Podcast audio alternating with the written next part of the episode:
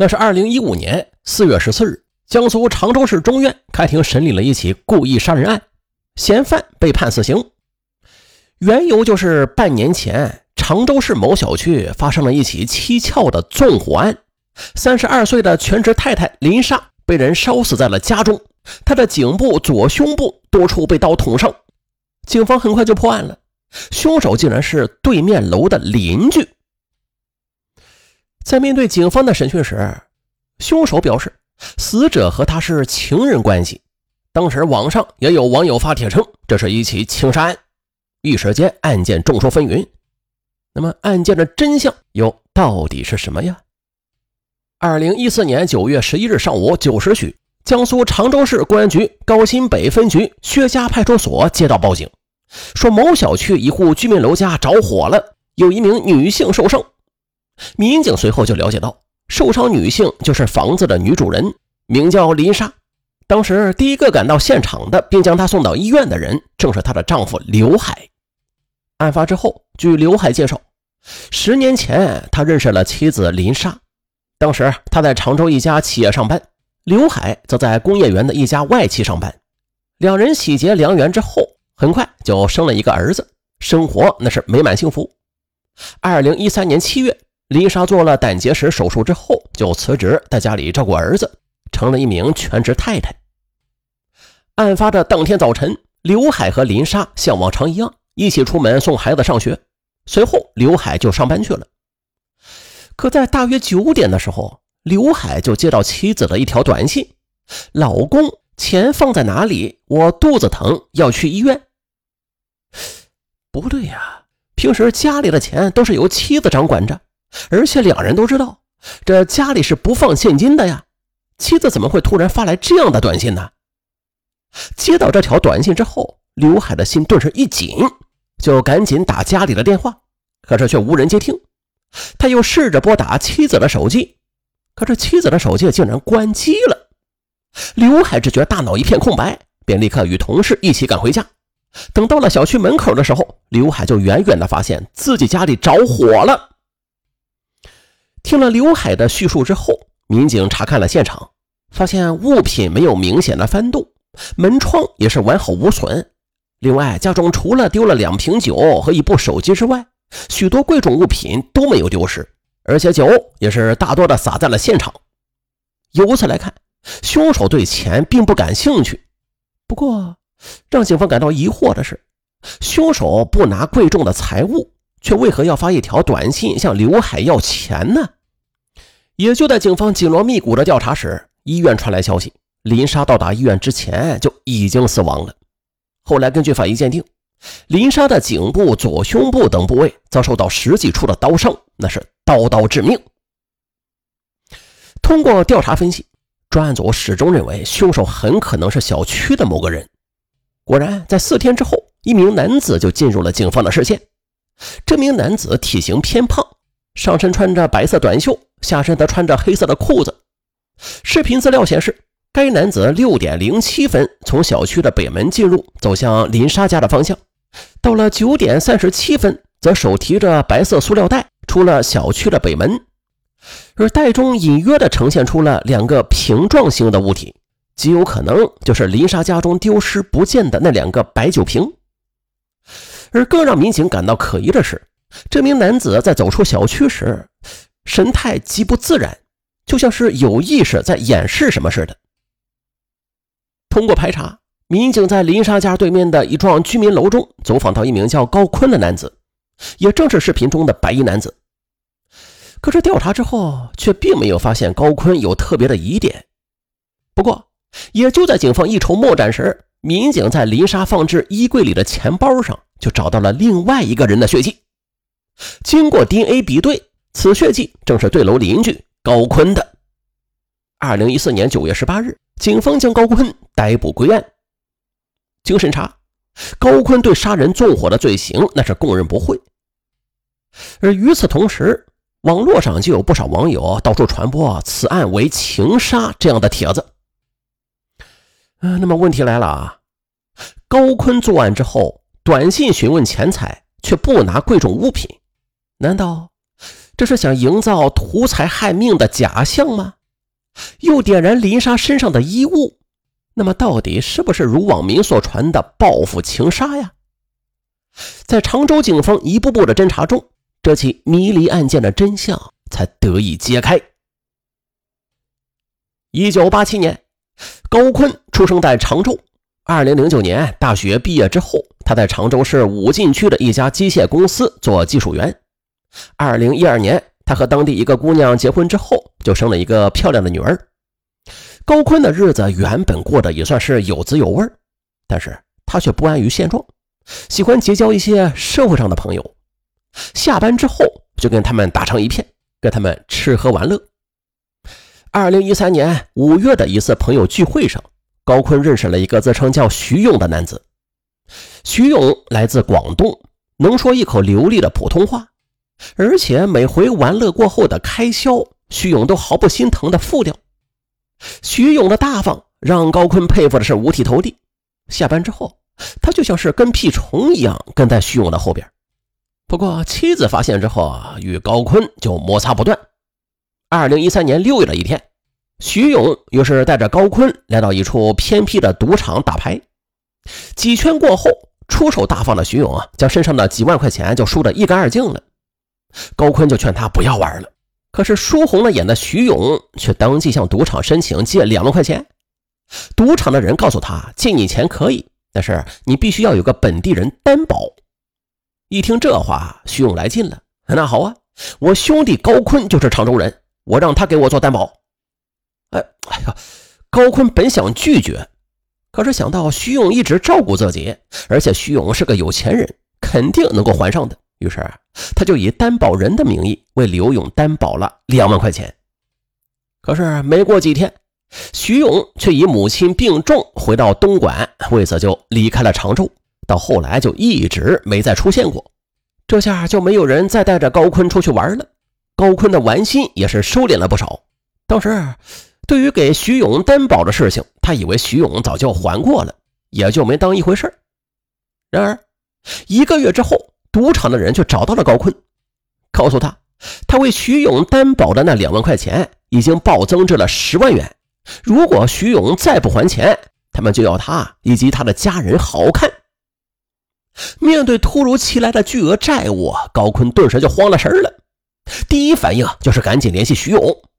可是几次拨打徐勇的电话却都是关机，顿时一种不祥的预感笼罩在了高坤的心头。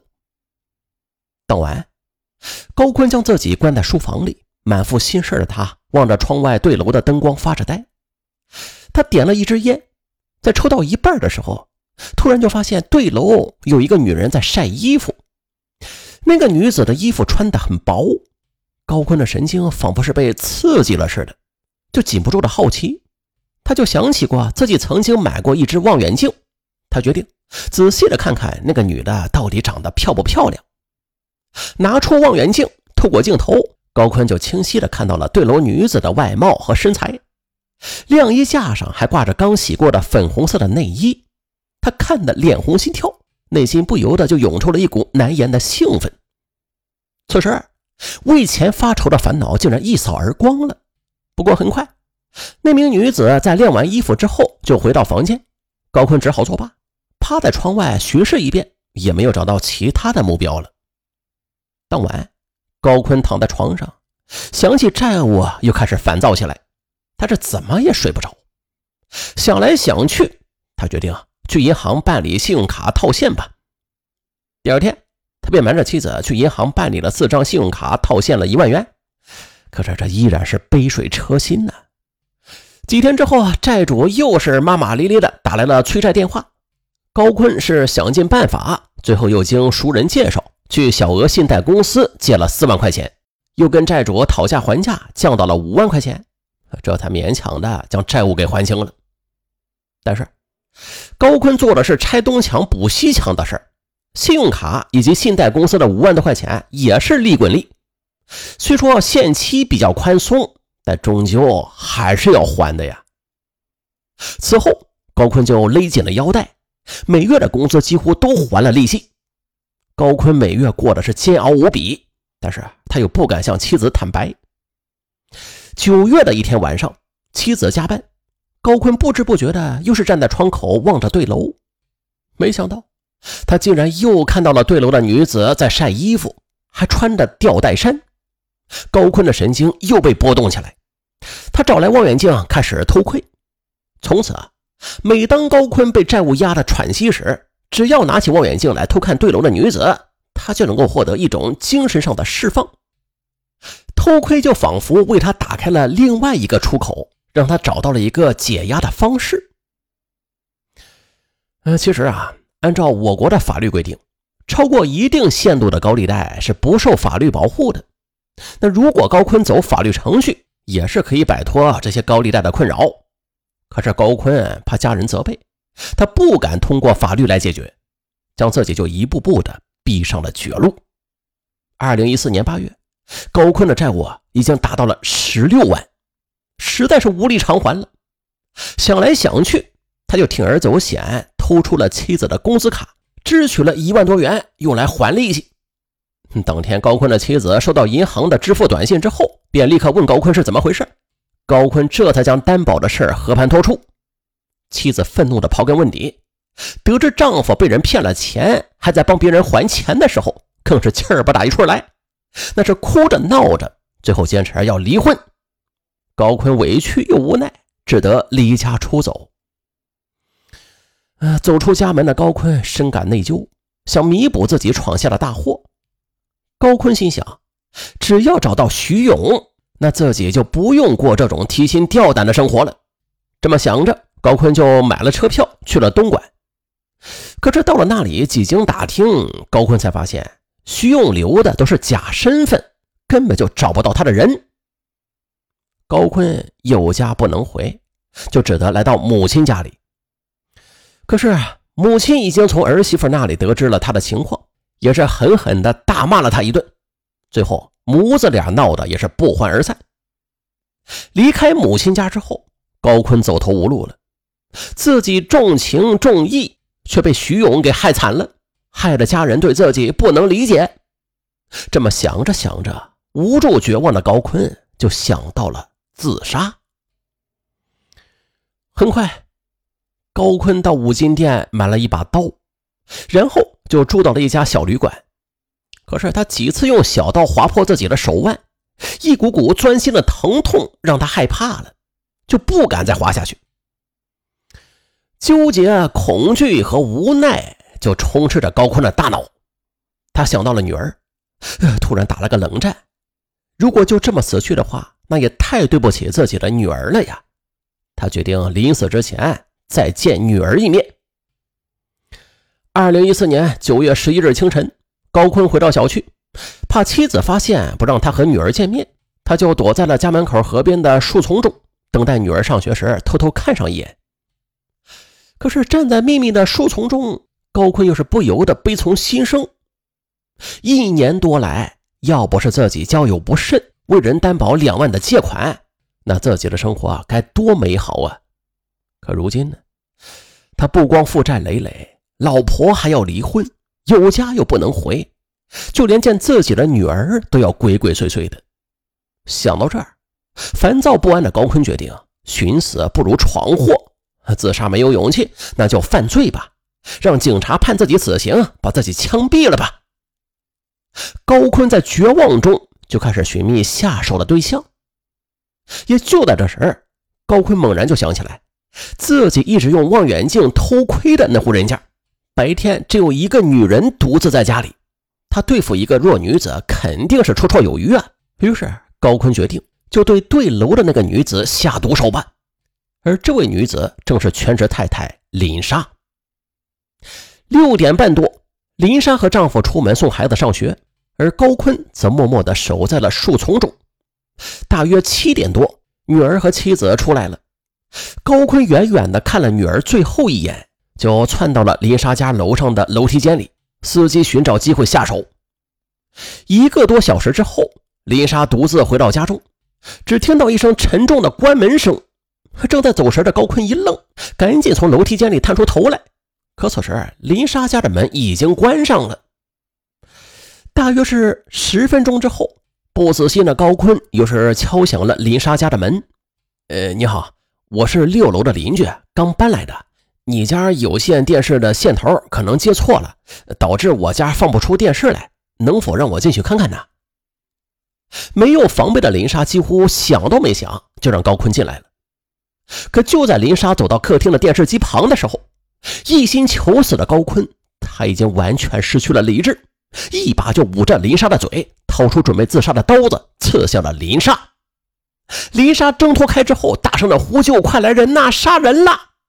高坤吓得魂飞魄散，他再次用左手捂住他的嘴，右手则用刀拼命的刺向了林莎，鲜血都喷射到了高坤的脸上。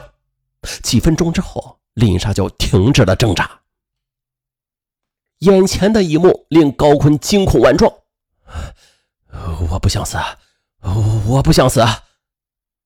杀人偿命的巨大恐惧又让高坤不甘心就这样等着警察来抓他。他迅速地清理干净地板上的血迹，又将自己带血的衣服洗净再穿上，然后他将林莎的衣服损坏，造成了性侵的假象。做好这些之后，他又用林莎的手机发短信给老公询问钱的存放处，以造成侵财的假象。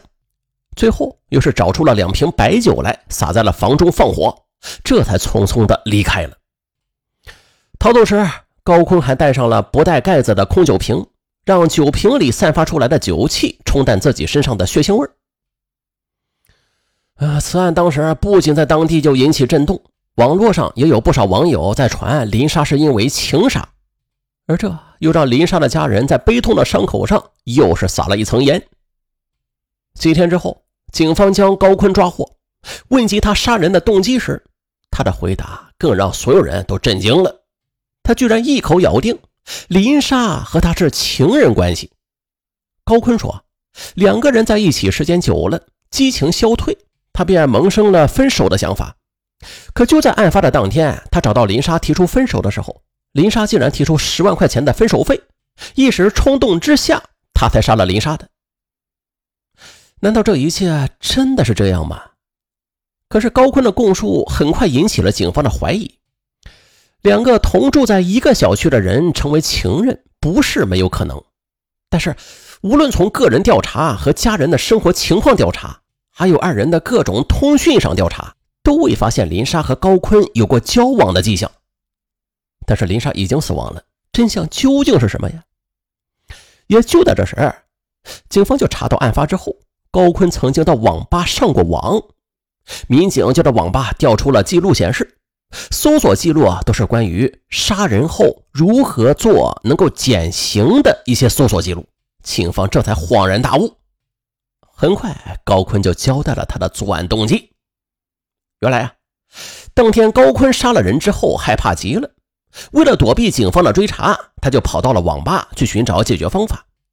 不想被判死刑的他，又受到了网络帖子的启发，就编造了他与林莎是情人的关系。企图以此来减轻自己的罪责。二零一五年一月，常州市人民检察院向市中级人民法院提起公诉。四月十四日，常州市中院开庭审理此案。高坤犯故意杀人罪，被判处死刑，剥夺政治权利终身。判的好啊！就这样，求赞，求月票，求五星好评，感谢，咱下期。不见不散，拜拜。